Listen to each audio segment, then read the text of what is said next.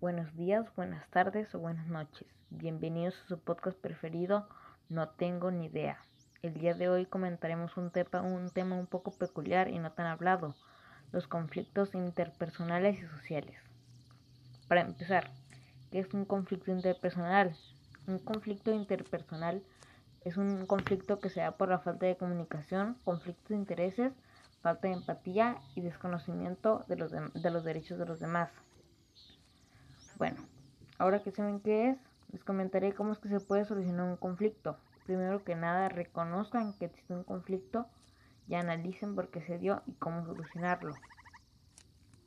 El diálogo tiene un papel muy importante en la solución de los conflictos, para que las personas involucradas puedan expresarse y llegar a una, negociación para que la resolución sea beneficiosa y y cómoda para los dos puntos de vista. La negociación se manifiesta en tres puntos, los cuales son distributiva, integrativa y ceder. Ahora vamos a explorar esos tres puntos. La distributiva consiste en cuando alguien intenta imponer el poder sobre alguien más. La ceder consiste en que cada participante disminuye sus expectativas. Y por último, la integrativa, que consiste en una opción que dejará satisfechos a las dos partes.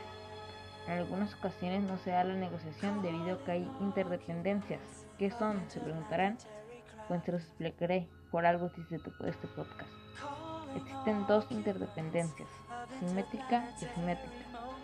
La simétrica consiste en que las dos partes tienen el mismo poder. La simétrica en que uno tiene más poder que el otro. Por último, se ocupa de la mediación.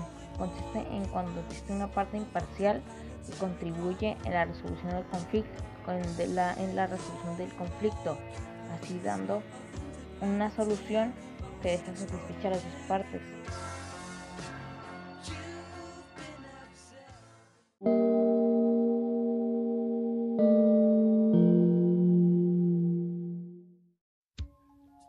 Antes de llegar al final de este episodio, hablaremos sobre un tema relacionado pero muy diferente, los conflictos sociales.